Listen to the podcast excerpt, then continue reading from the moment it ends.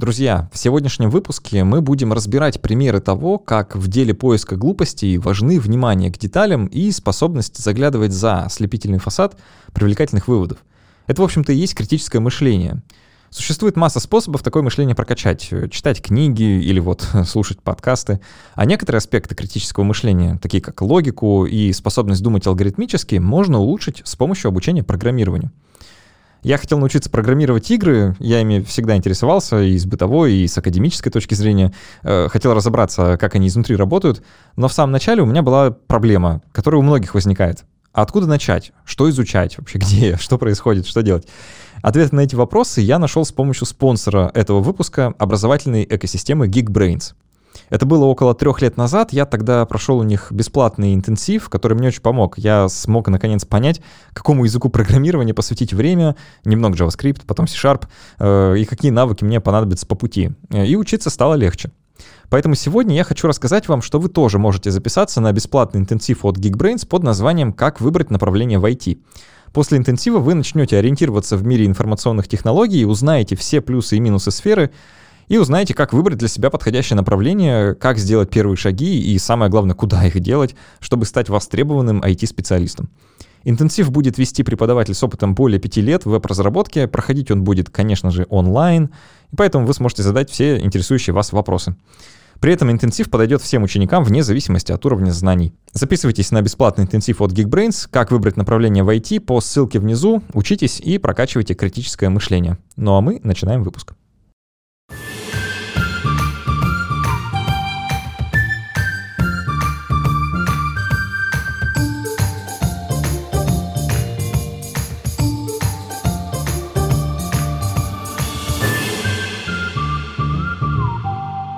Привет, это Критмыш, подкаст для тех, кто мыслит критически. Меня зовут Александр Головин, и сегодня со мной на связи находится Владимир Близнецов, автор подкаста «Скептиконь». Привет. Привет.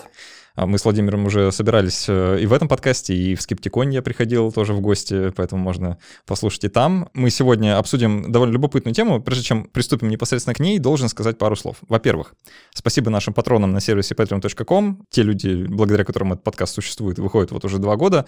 А, Володя, спасибо твоим патронам, э, которые Скептикон поддерживают. Э, я как один из числа этих самых патронов тоже говорю спасибо и сам себе, да, потому что поддерживать выход независимого контента — это круто, прикольно и вообще приятно. Вот, поэтому спасибо всем, кто этим занимается. Для того, чтобы патронов отблагодарить получше, мы, как обычно, делаем несколько довольно простых вещей. Во-первых, записываем расширенные версии основных выпусков. Сегодня тоже выпуск будет расширенным. А, для патронов от 10 долларов каждый месяц бесплатно раздаем книги от издательства Ман, Иванов и Фербер. И в этом месяце это будет книга, которая называется «Диета для ума». Она написана нейробиологами, нутрициологом в одном лице. Вот можно почитать о том, как питаться так, чтобы мозг получше работал. А, ну и, конечно, когда патронов наберется три сотни человек, мы проведем стрим, где просто поближе пообщаемся, ответим на все интересующие вопросы, расскажем о подкасте, о проекте, как он вообще появился, как продолжает жить, а, как меняется. В общем, познакомимся поближе. Вот, поэтому приближайте это событие, становитесь патронами и Критмыши, и Скептиконя. И вообще, я, кстати, знаю, что есть люди, которые поддерживают и твой подкаст, и мой подкаст на Патреоне одновременно. Вот им прям отдельный привет и респектище. Вот, вы крутые. От меня тоже спасибо. Владимир, давай начнем вот откуда. Есть, вот можно так провести такую классификацию, да, будто бы есть правда, есть неправда, а есть то, что в английском языке называется словом bullshit. И у меня, вот, если честно, очень большая проблема с тем, как эту, эту штуку перевести на русский язык. Чушь. Чушь. Вот э, многие предлагают чушь, но я, если честно, мне кажется, что чушь, знаешь, обладает таким налетом не знаю, несерьезности, что ли. Ну, это чушь какая-то, типа, так, ну, как будто бы это даже смешно, да? А при этом bullshit, как вот слово, оно предполагает некоторую такую, ну, не знаю, почти что агрессию по направлению к предмету а, того, о чем ты говоришь. То есть bullshit — это нечто более агрессивное, чем чушь. Называть э, чем, э, что-то чушью — это, знаешь, так, снисходительно, да? А вот назвать что-то bullshit — это прям, ну, не знаю, это какой-то акт.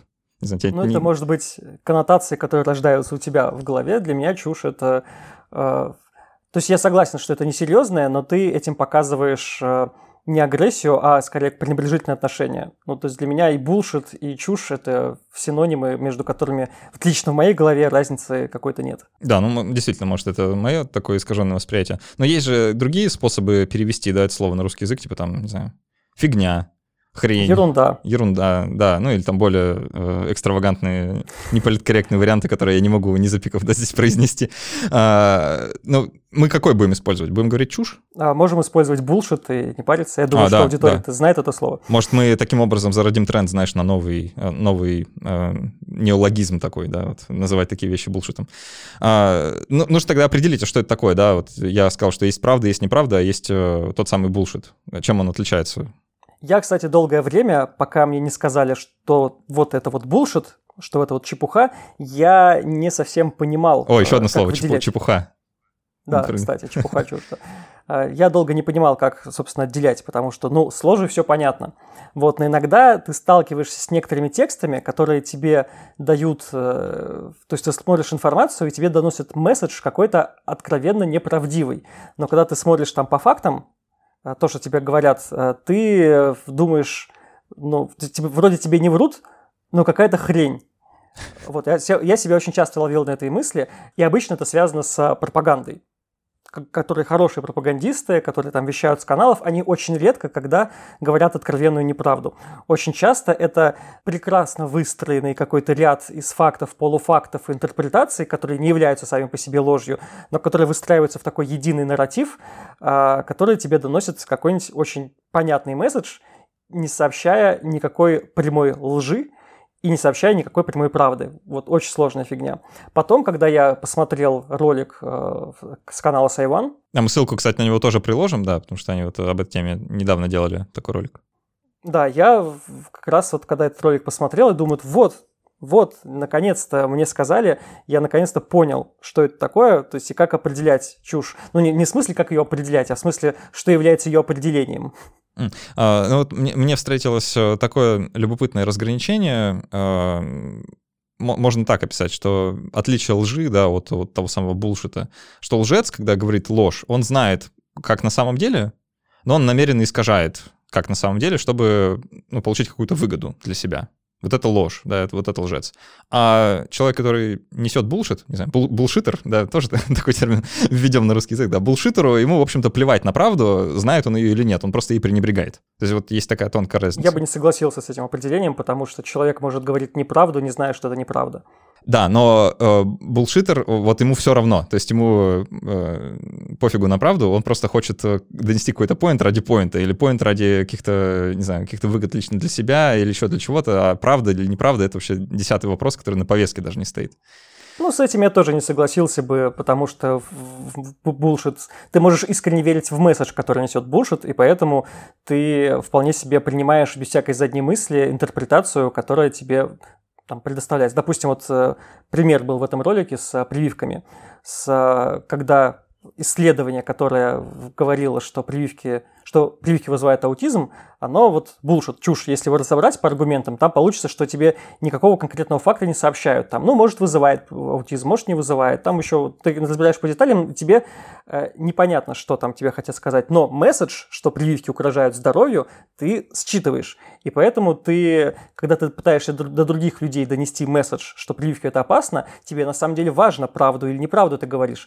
Просто вот эти факты историю, которую тебе рассказали, не рассказав на самом деле ни одного достоверного факта, а, ты все равно принимаешь как правду. Я не знаю, понятно объяснил или нет. А, да, я понял. Ну, тут, знаешь, мне вот... Э, ну, если так концептуально, мне кажется, что это как раз и есть пренебрежение к правде. Да, вот если человек просто хочет передать месседж, который ему нравится лично, ну, или там по каким-то причинам резонирует с его внутренним миром, то это как раз и есть то самое пренебрежение, о котором идет речь. То есть вот э, вместо того, чтобы идти искать нормальные ответы, он такой, окей, это вот моя правда, теперь я ее пошел всем рассказывать. Ну, я гуманнее отношусь к людям и оставляю за каждым право ошибаться и искренне ошибаться.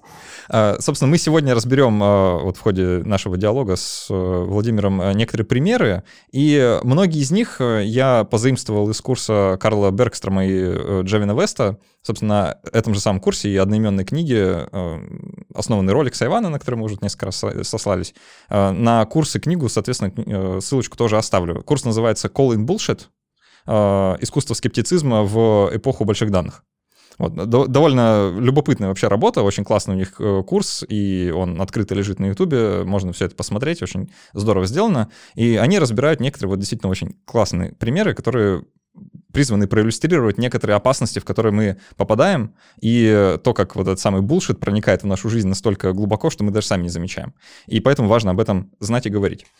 А, ну, я разбавлю некоторыми своими примерами, а, чтобы уж совсем не повторяться. Первая, первая история, которую я хочу, а, Володь, тебе рассказать, знаешь, ты наверняка ее слышал. Ты знал, что чтобы арбуз был сладким, нужно выбрать плод девочку? А, нет, не слышал. У меня на самом деле большие проблемы всегда с выбором арбуза. Я с умным видом беру эти плоды, стучу по ним и смотрю на хвостик, сухой или не сухой, но я постоянно забываю, каким он должен быть, и в итоге беру все на обум. Но с умным видом, это важно. Да, это, конечно, целое искусство вообще, как э, выбрать арбуз, не попасть в просак. Э, это прям только определенные эксперты умеют. Ну так вот, а есть такое народное поверье, э, ну или даже сказать лучше городская легенда, как угодно это можно назвать. Многие уверенно считают, что это правда что для того, чтобы купить наверняка сладкий арбуз, нужно придирчиво разобраться, а плод какого пола перед вами. Вот. Потому что есть плоды мужского пола, есть плоды женского пола. Вот есть арбузы, условно говоря, мальчики, арбузы девочки. И девочки считаются, что они послаще, семечек в них поменьше, вообще они как-то повкуснее. Вот. Э, различия там э, довольно специфически приводят разные, но в основном говорят про форму. Знаешь, что вот есть арбузы, которые продолговатые такие, а есть арбузы, которые это более... мальчики. Это мальчики, да, ты правильно догадался. Интересно. Ну, я, я по форме просто. Есть круглые, это девочки. Все правильно. Да, э, все очень логично, очень хорошо укладывается в базовую человеческую логику. Да, что вот есть круглые девочки, продолговатые мальчики, вот еще они там отличаются по форме попки, ну, уж не будем в эти детали. Да, э, ну вот, значит, вот эта история. Э, есть аналогичная про перцы, вот ты, возможно, тоже слышал, в интернете ходила такая картинка, знаешь, типа, нужно, чтобы узнать, сладкий перец или не сладкий, нужно вот его перевернуть, посмотреть на дно, если там, короче, три вот так вот сходится сегмента этого перца, болгарского перца, про них речь, да, то это значит, э, это, по-моему, мальчик, и значит, вот он не сладкий, а если четыре, то это значит девочка, и вот он, типа, хороший. Вот, э, тоже аналогичная штука. Вот как ты считаешь, вот эта информация, которую я только что выдал про арбузы и про перцы, правда, неправда или булшит? Ну, раз уж мы разбираем булшит историю, то, скорее всего, это булшит. Достаточно понять, нужно понять только в чем. Я, если честно, положа руку на сердце, первый раз слышу, что плоды бывают разного пола. И это я вот сейчас сижу и думаю, это как бы правда или неправда. Может это правда быть. Я знаю, что ну, растения, они бывают вообще, в принципе, даже там, ну, как бы двуполые. У тебя там есть пестики, тычинки, они находятся в одном цветке. Вот. Но плод, он вообще обладает... Плод-то вообще, наверное, полом не обладает. О, ты, ты на верном пути, слушай, на самом деле. А, давай, давай немного тебе, тебе помогу, да, на, на верный трек встать еще увереннее. А, это действительно полный булшит. Да, вот это без преувеличения, тут по-другому, наверное, назвать нельзя. Это разминка наша, да. Не, не думаю, что дальше будет так же легко, но это а, так, чтобы размяться. Да, это действительно, конечно, полная ерунда. И ты верно нащупал вот это э, сомнение свое, что а плоды вообще бывают разного пола или нет.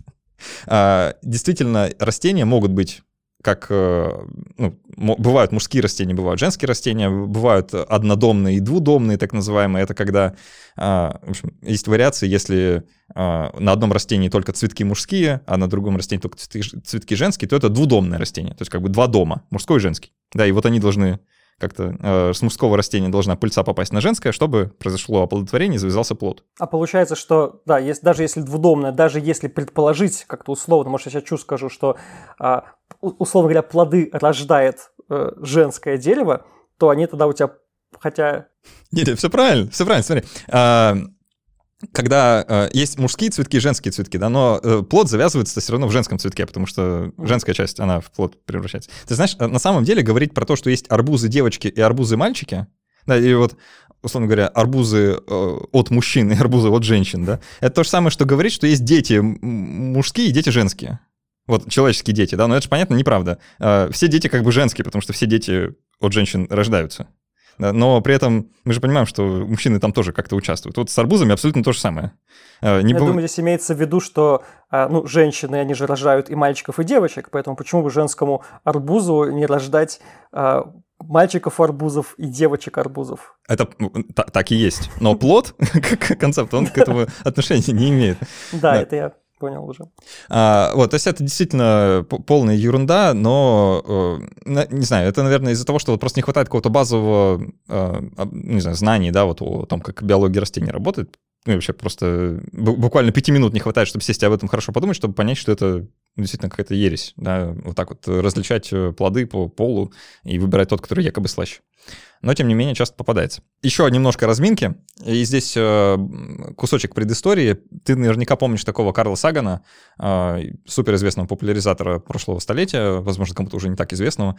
Э, у него была книга, не помню, кстати, в каком году изданная, в 96-м или в 2006-м, 96-м, наверное, называется «Наука как свеча во тьме. Мир полный демонов». Вот. Mm-hmm. Это, кстати, была первая книга, которую я прочитал вообще вот по теме критического мышления и скептицизма, с которой много чего началось. Вот, э, поэтому настоятельная рекомендация. И там, э, среди прочего, в этой книге есть одна глава, которая называется, э, не знаю, как на русский лучше перевести, типа «Доблестное искусство обнаружения чепухи». Вот как-то так. Да, и он там рассказывает такую любопытную историю, что вот он ездил, значит, с какими-то выступлениями по стране и остановился в отеле. И уже довольно поздний вечер, он спускается к бару или там, к ресепшену, еще куда-то, и хочет какого-нибудь напитка. И тут ему на глаза попадается пакетик горячего шоколада растворимого от Nestle. И он читает на этом пакетике а, такую маленькую надпись внизу. А, 99,9% кофеин-фри. Вот, и он в этот, в этот момент думает, о, а это звучит как вообще очень хорошая идея, потому что, ну, сейчас уже поздненький вечер, а я бы хотел что-нибудь такого горячительного выпить, но при этом э, кофеина мне не хочется, а вот тут без кофеина на 99,9% звучит неплохо. Вот, э, но в тот момент к нему в голову закрались какие-то сомнения насчет, э, насчет этого напитка. Вот я уже х... понял, какие, да. Да, давай. Какие, какие, на твой взгляд? Если бы я встретил такую надпись, потенциально ты хочешь э, предположить, точнее тебе мозг говорит, что 99% э, фри кофеин от того количества, которое там бывает обычно. А, ну, там, допустим, не знаю, 50 миллиграмм условно, а, и ты думаешь, ну, в принципе, там, разумно. Звучит, типа, вот обычно такая доза, а тут почти на 100% меньше. Но, как я уже подумал, что здесь-то имелось в виду другое. А, количество кофеина от общей массы вообще того, что там находится внутри. И получается, что это, скорее всего, то же самое количество кофеина, которое обычно и бывает. О, да, ты абсолютно верно э, нащупал сомнения, которые Карла, видимо, посетили в эти мгновения. И правда, если так подумать и пересчитать вот на, конкретно на массу, да, не в процентах, а в миллиграммах посчитать, то получится, что, в общем-то, 99,9% без кофеина — это довольно крепкий кофе. Вот весьма, весьма крепкий-крепкий кофе, потому что кофеин вообще довольно э, сильный, э, сильный препарат, и он в небольших дозах оказывает довольно значительный эффект. Я вообще думаю, что было бы хорошим э, упражнением придумывать какие-нибудь маркетинговые кампании, чтобы это была чепуха, но при этом не противоречила правде. Во, Например, это, да, вот очень классный соль, момент. Соль без ГМО – это, по-моему, очень хороший пример. Да. Чтобы еще убедить людей, что это хорошо, можно покупать. И э, одновременно убедить в том, что ГМО – это плохо, да, как бы двух зайцев сразу.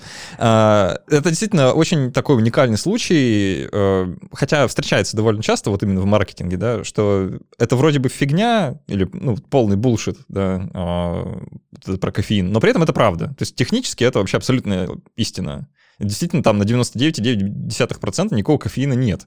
Но при этом э, месседж, который упаковывается, да, вот в это сообщение, он совершенно сильно отличается от истины, от того, что нам на самом деле хотелось бы знать. Ты сказал про другие маркетинговые стратегии, вот мне сразу вспомнилось. Подсолнечное масло без холестерина. Ну, то же самое, да, что соль без ГМО. Да, потому что холестерину в подсолнечном масле вообще-то взяться неоткуда, если вы туда специально не добавили. Поэтому надпись без холестерина, она вообще ни о чем не говорит. Но здесь себя можно оправдать тем, что люди, которые боятся холестерина, они же могут не знать, что там нет холестерина, они могут бояться покупать масло. Тут им заботливо пишешь, как бы для дураков специально, смотрите, вот, не бойтесь, у нас нет холестерина. Еще до хрена чего нет, там пол полония. Тут как, тут как и с ГМО, мне кажется, что, в общем, как ты сказал, дураки, они не боялись до тех пор, пока эта надпись не появилась. Да, вот после этого, после этого, значит, паника-то она и распространилась.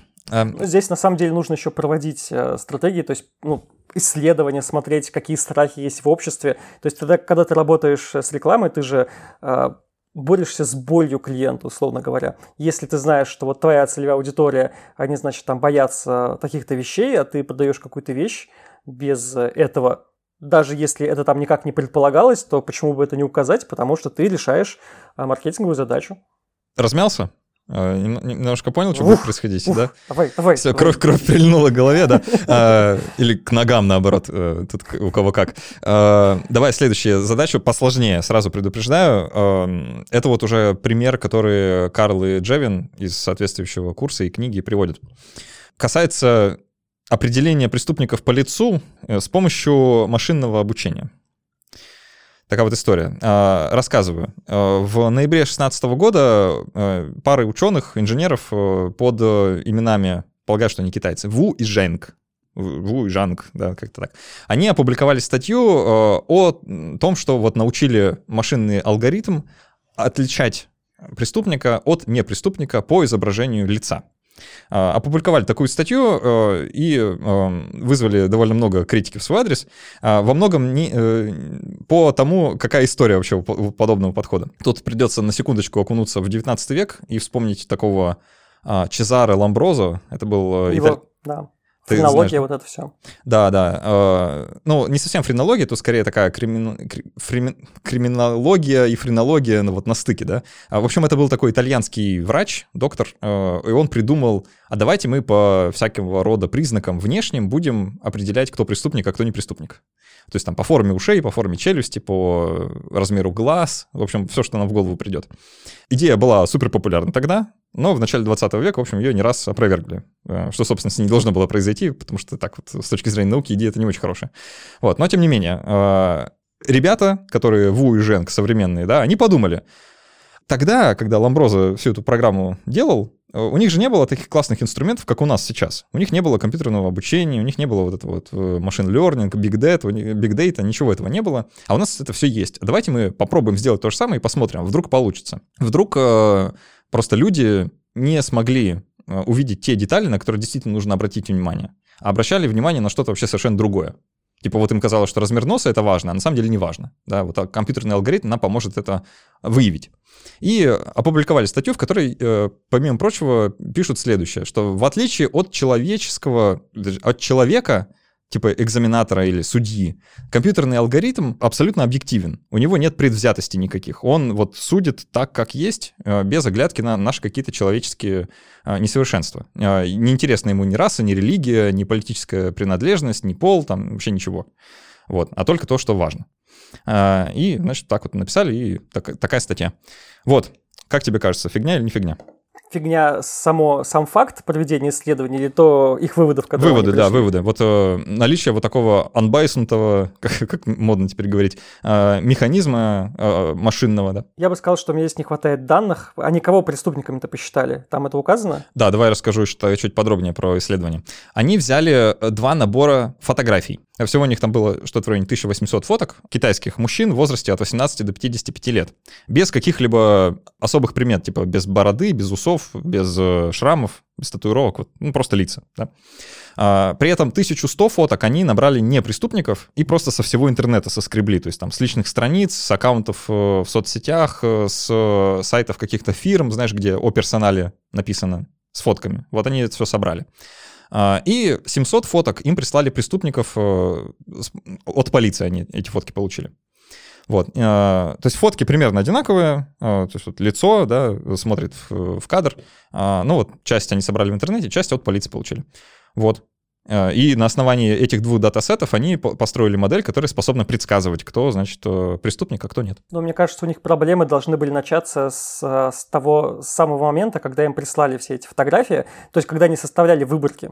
Окей, то есть они собрали алгоритм, который показал, что вот они выявили какие-то части лица, которые есть у преступников, вот у этого списка из 700 человек, которых нет у другого, у другой части списка, который им прислали, ну, который они сами нашли фотографиями, а, окей, они нашли какие-то различия, но они должны как-то этот метод свой верифицировать.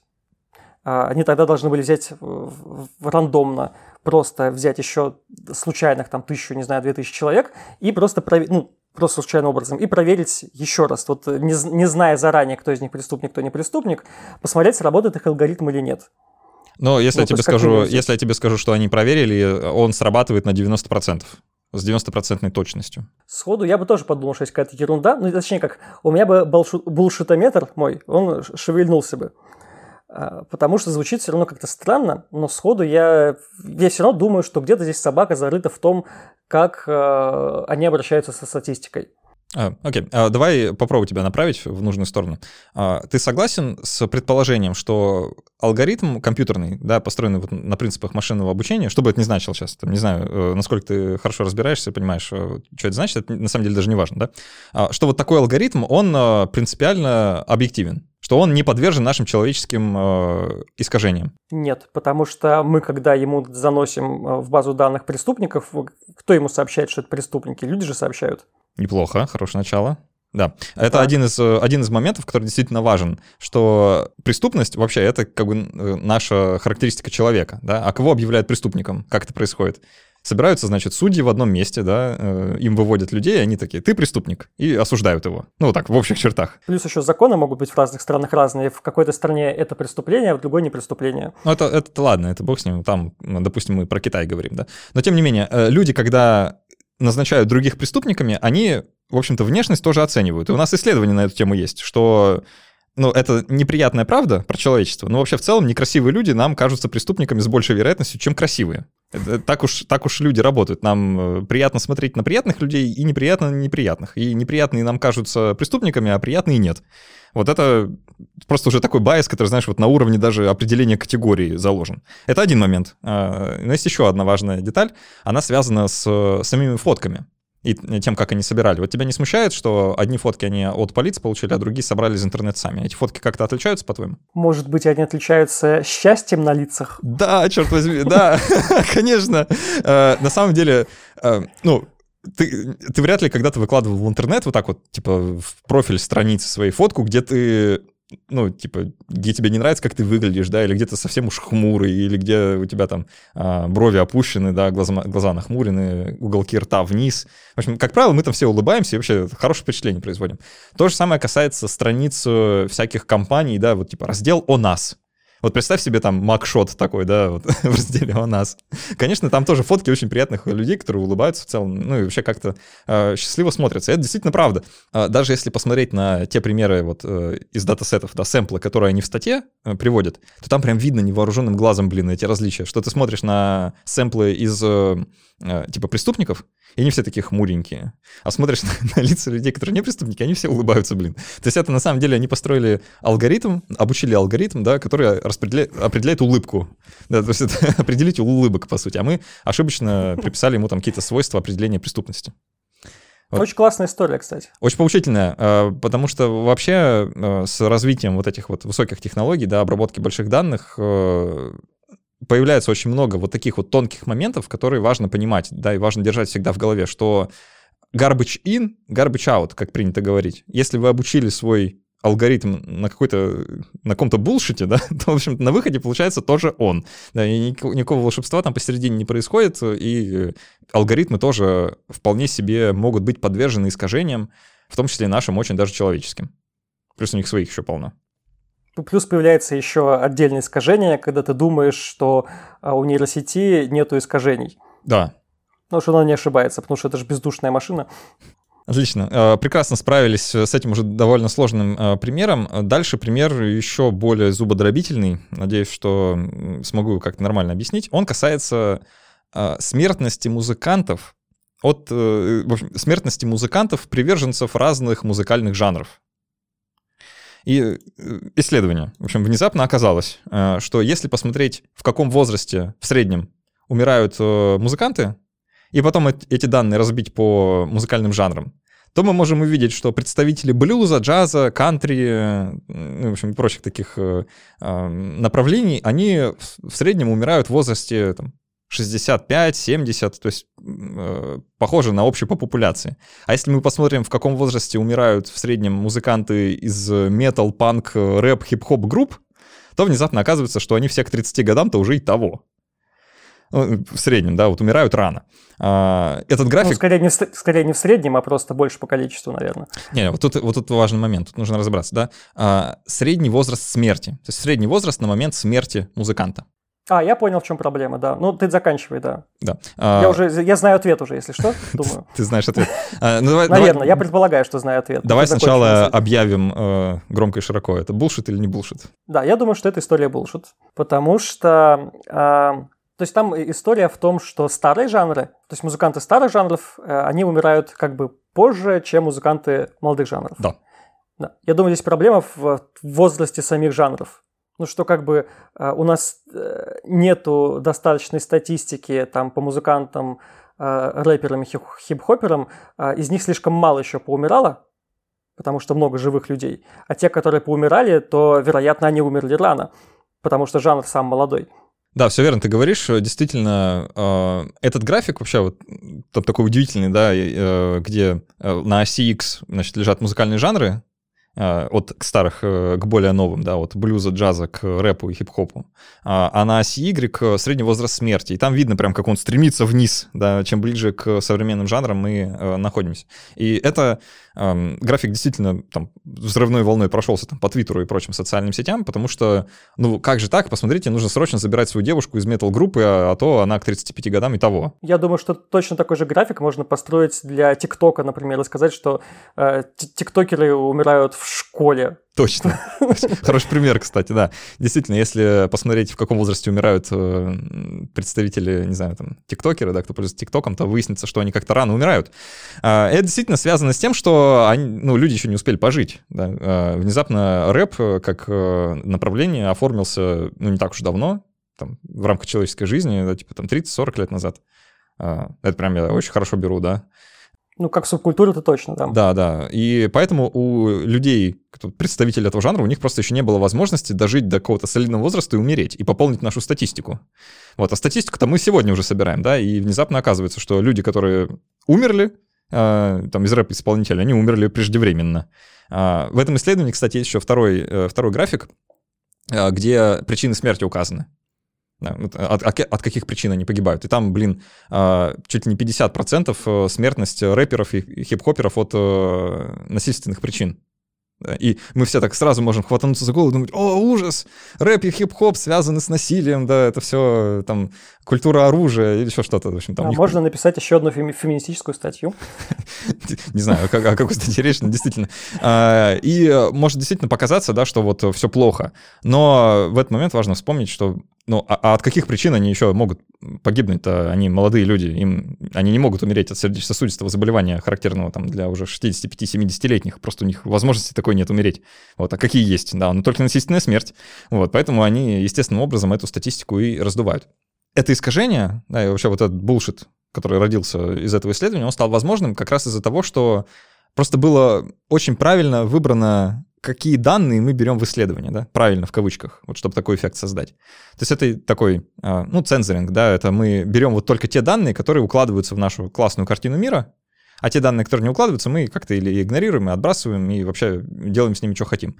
Вот. Ну и... так если ты на самом деле специально не думаешь над тем, какие данные ты берешь, ты берешь данные смерти, ты не думаешь о том, что тебе нужно взять другие данные, ты, ты же изучаешь смерть, ты берешь данные по смерти, смотришь, что уж вот график получился, в чем проблема. Тебе без должного э, без должной попытки подумать о том, а почему ты именно эти данные взял, ты не подумаешь о том, что ты специально что-то упустил, случайно что-то упустил.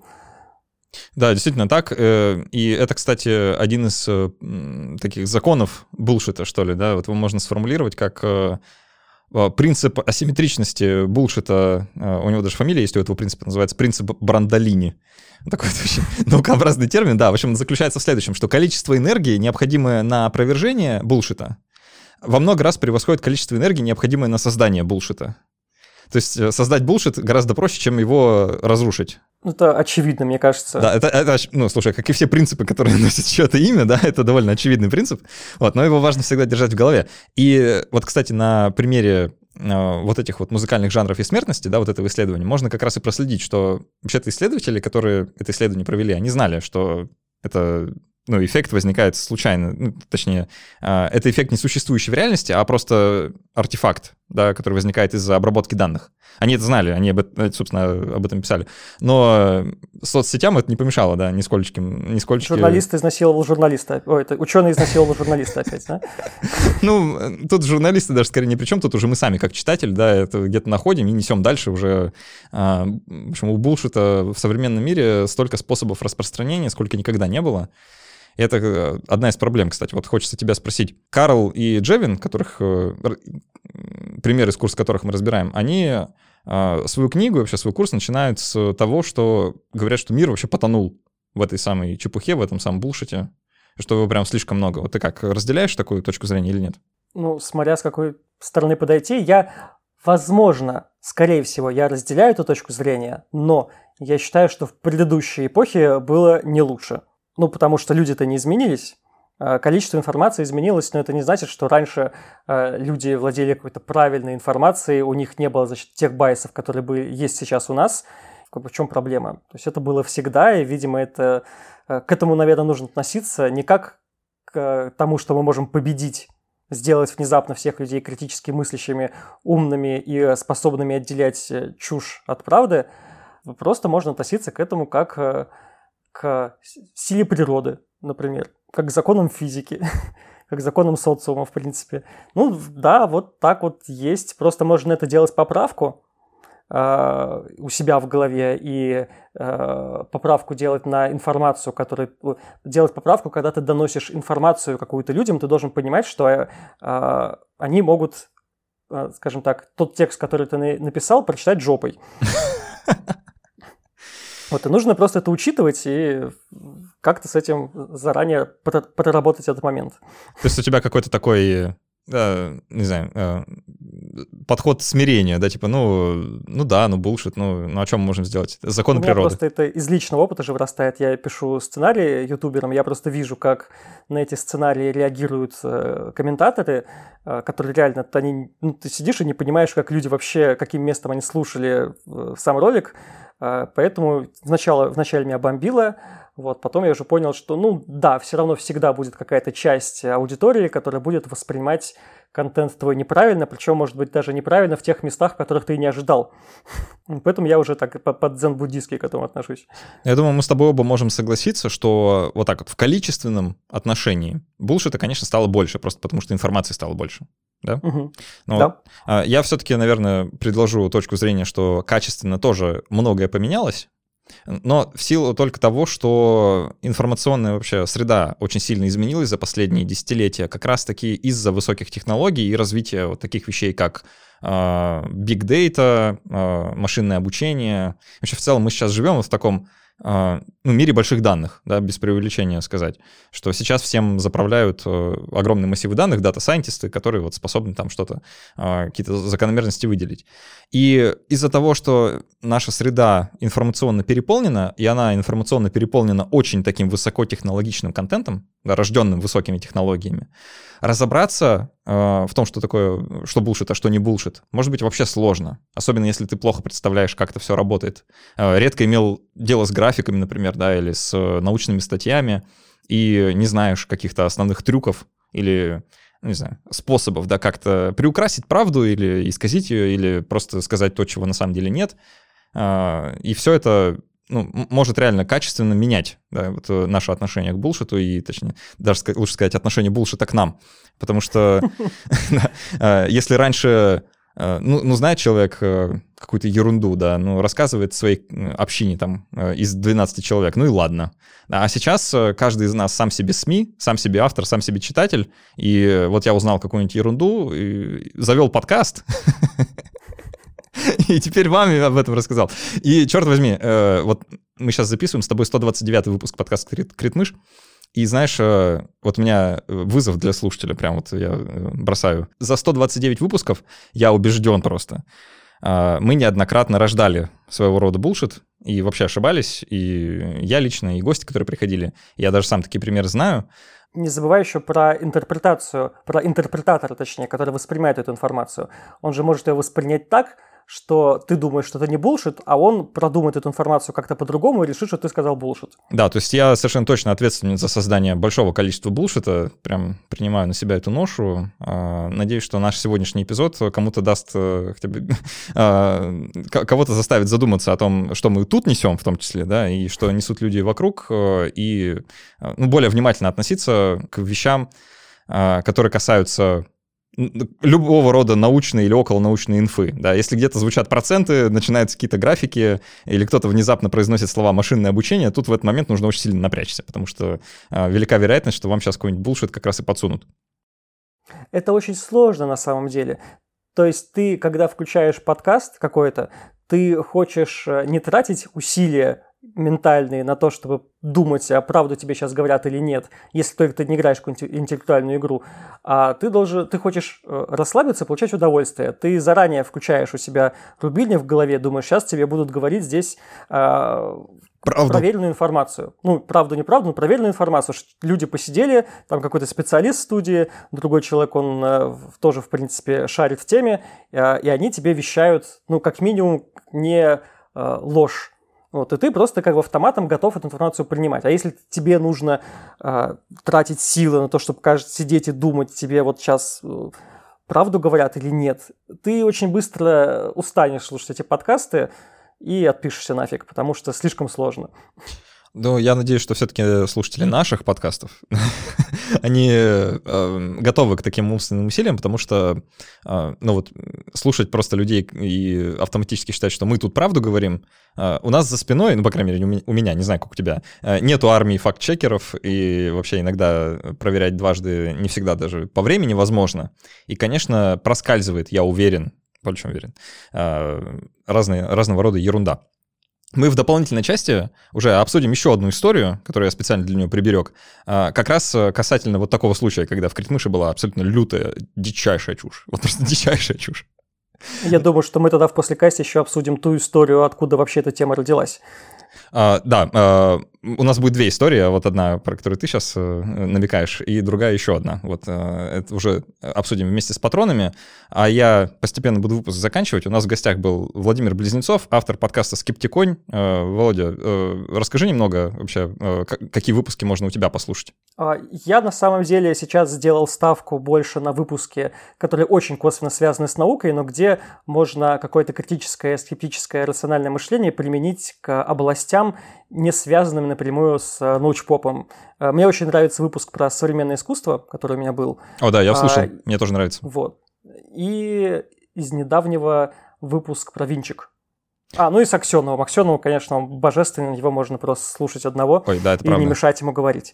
Аксенов это, да, это ведущий подкаста «Закан империи». Да, э, слушатели подкаста «Критмыш», возможно, его помнят, потому что он совсем недавно у нас тоже был, и все уже просят добавки. Вот за добавкой можно сходить э, послушать его в «Скептикане». А, тоже очень любопытно и интересно. Мы там говорили про экстрасенсов в Российской империи, про моду на всякое сверхъестественное среди дворян и прочих интеллигентов. А кроме того, можно послушать еще наш совместный предыдущий выпуск, э, который мы с Володей записывали еще аж в марте. Он в двух частях. Первая часть, э, собственно, в подкасте «Крит мышь», а вторая часть в подкасте «Скептиконь». Мы там про критическое мышление внезапно говорим. и, как... про, и про избыточность этого термина. Да, да, как будто наша тема, ты посмотри, какие мы последовательные. Вот, э, в общем, слушайте, э, слушайте все это, пишите отзывы. Будет очень любопытно, кстати, если вы напишете в отзывах пример какой-нибудь чуши, которая вам попадалась в жизни, вот, может быть, даже в нашем подкасте. Будет очень любопытно это почитать. Кроме того, пишите нам на почту подкаст собака critmouse.ru любую критику, предложение, э, хвалу или, наоборот, ругань. В общем, это все тоже очень приятно читать. Спасибо тем, кто пишет. Ну и, конечно, становитесь патронами, э, помогайте подкасту развиваться и расти. Спасибо тем, кто это делает. Э, и скоро-скоро проведем стрим, где еще побольше пообщаемся, ответим на вопросики и вообще всячески получше познакомимся. А так все. Спасибо, что были с нами. До встречи через неделю и пока. Спасибо. Всем пока.